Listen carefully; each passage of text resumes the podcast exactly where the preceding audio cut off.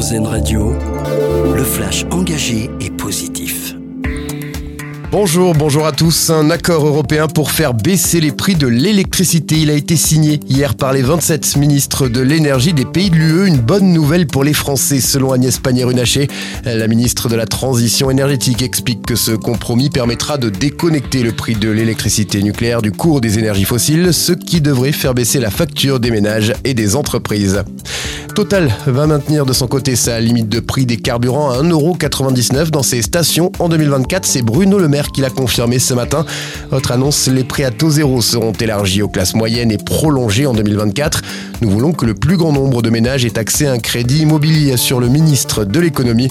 Cela représente 6 millions de personnes éligibles supplémentaires selon lui.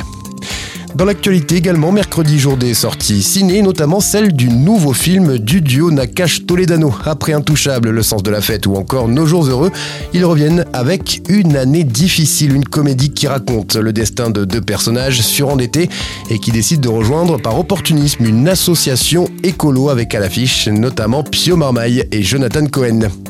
Si vous préférez les plateformes de streaming, sachez qu'une nouvelle va faire son apparition d'ailleurs d'ici quelques mois en 2024 sur le marché français. Il s'agit de Max, fusion de HBO Max et de Discovery.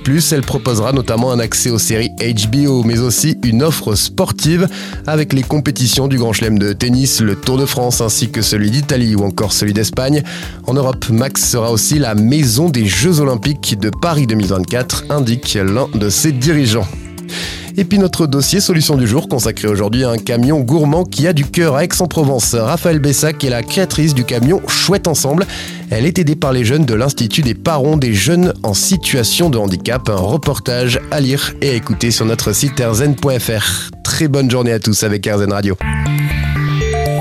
Vous venez d'écouter le flash engagé et positif d'Erzen Radio. L'autre actualité.